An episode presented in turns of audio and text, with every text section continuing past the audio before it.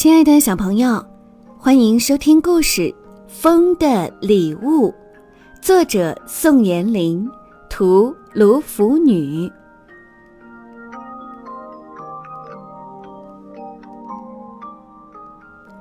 风轻轻地拂过成熟的麦田，吻过快活的小溪，掠过安静的沙地，飘过波光粼粼的湖面，穿过郁郁葱葱的森林，最后在木匠爷爷的门前停下了脚步。风恳请木匠爷爷为自己做一只木匣子，他说。再过三天就是白云朵朵的生日了，我想送她一份特别的生日礼物。木匣子礼物？木匠爷爷疑惑地问。我收集了很多可爱的礼物，就差一只盛放礼物的小匣子。风一着急，脸都红了。早就听别人说您的手手艺很棒，所以。木匠爷爷老了，手一拿工具就会发抖，力气也变得很小。可是他不忍心拒绝风。三天后，一只精美的木匣子完成了。紫头木的外壳上雕刻着几朵轻灵的白云，乍一看，白云好像在缓缓地飘动着。风开心极了，将所有的礼物都小心地放进了木匣子。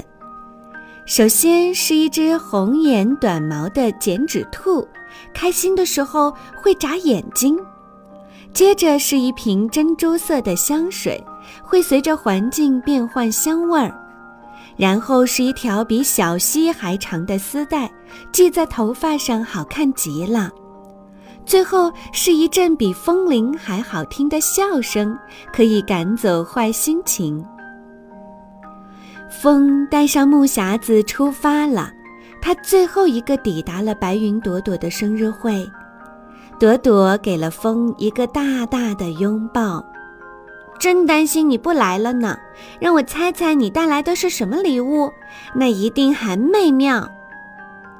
风没有急于拿出自己的礼物，而是匆匆看了一下别人送的礼物，其中也有剪纸兔、香水、丝带和笑声，而且比自己带来的更好、更精致。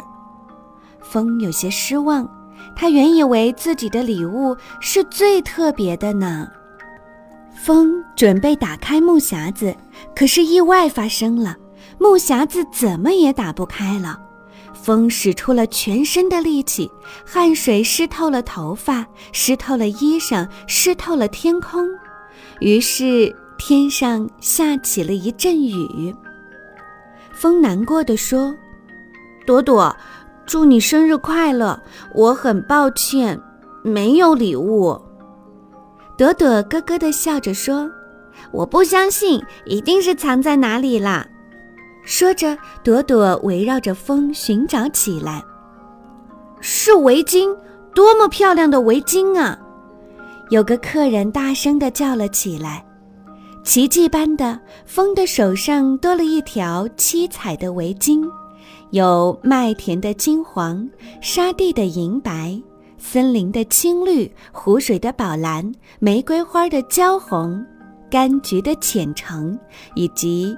丁香的朦胧紫，朵朵看到这么特别的礼物，高兴极了。雨停了，人们抬头看着天空，看，多么迷人的彩虹啊！